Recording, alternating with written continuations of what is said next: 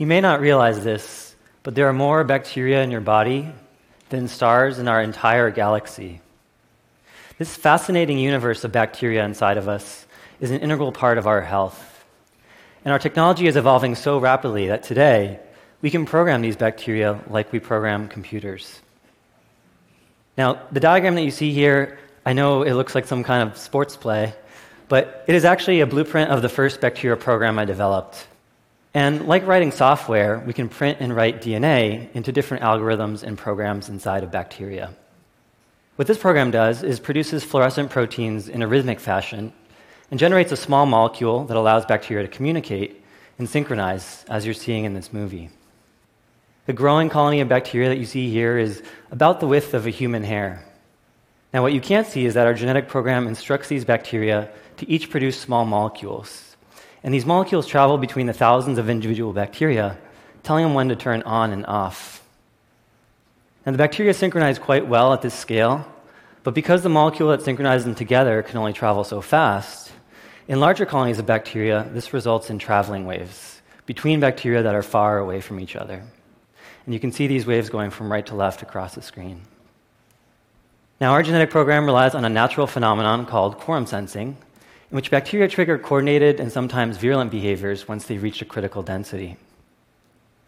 You can observe quorum sensing in action in this movie, where a growing colony of bacteria only begins to glow once it reaches a high or critical density. And our genetic program continues producing these rhythmic patterns of fluorescent proteins as the colony grows outwards. This particular movie and experiment we call the supernova because it looks like an exploding star. Now, besides programming these beautiful patterns, I wondered what else can we get these bacteria to do? And I decided to explore how we can program bacteria to detect and treat diseases in our bodies like cancer. One of the surprising facts about bacteria is that they can naturally grow inside of tumors. This happens because typically tumors are areas where the immune system has no access. And so bacteria find these tumors and use them as a safe haven to grow and thrive we started using probiotic bacteria, which are safe bacteria that have a health benefit, and found that when orally delivered to mice, these probiotics would selectively grow inside of liver tumors.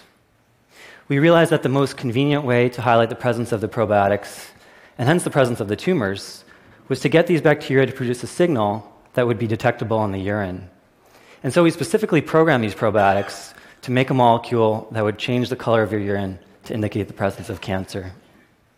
We went on to show that this technology could sensitively and specifically detect liver cancer, one that is challenging to detect otherwise. Now, since these bacteria specifically localize to tumors, we've been programming them to not only detect cancer, but also to treat cancer by producing therapeutic molecules from within the tumor environment that shrink the existing tumors. And we've been doing this using quorum sensing programs like you saw in the previous movies. Altogether, Imagine in the future taking a programmed probiotic that could detect and treat cancer or even other diseases.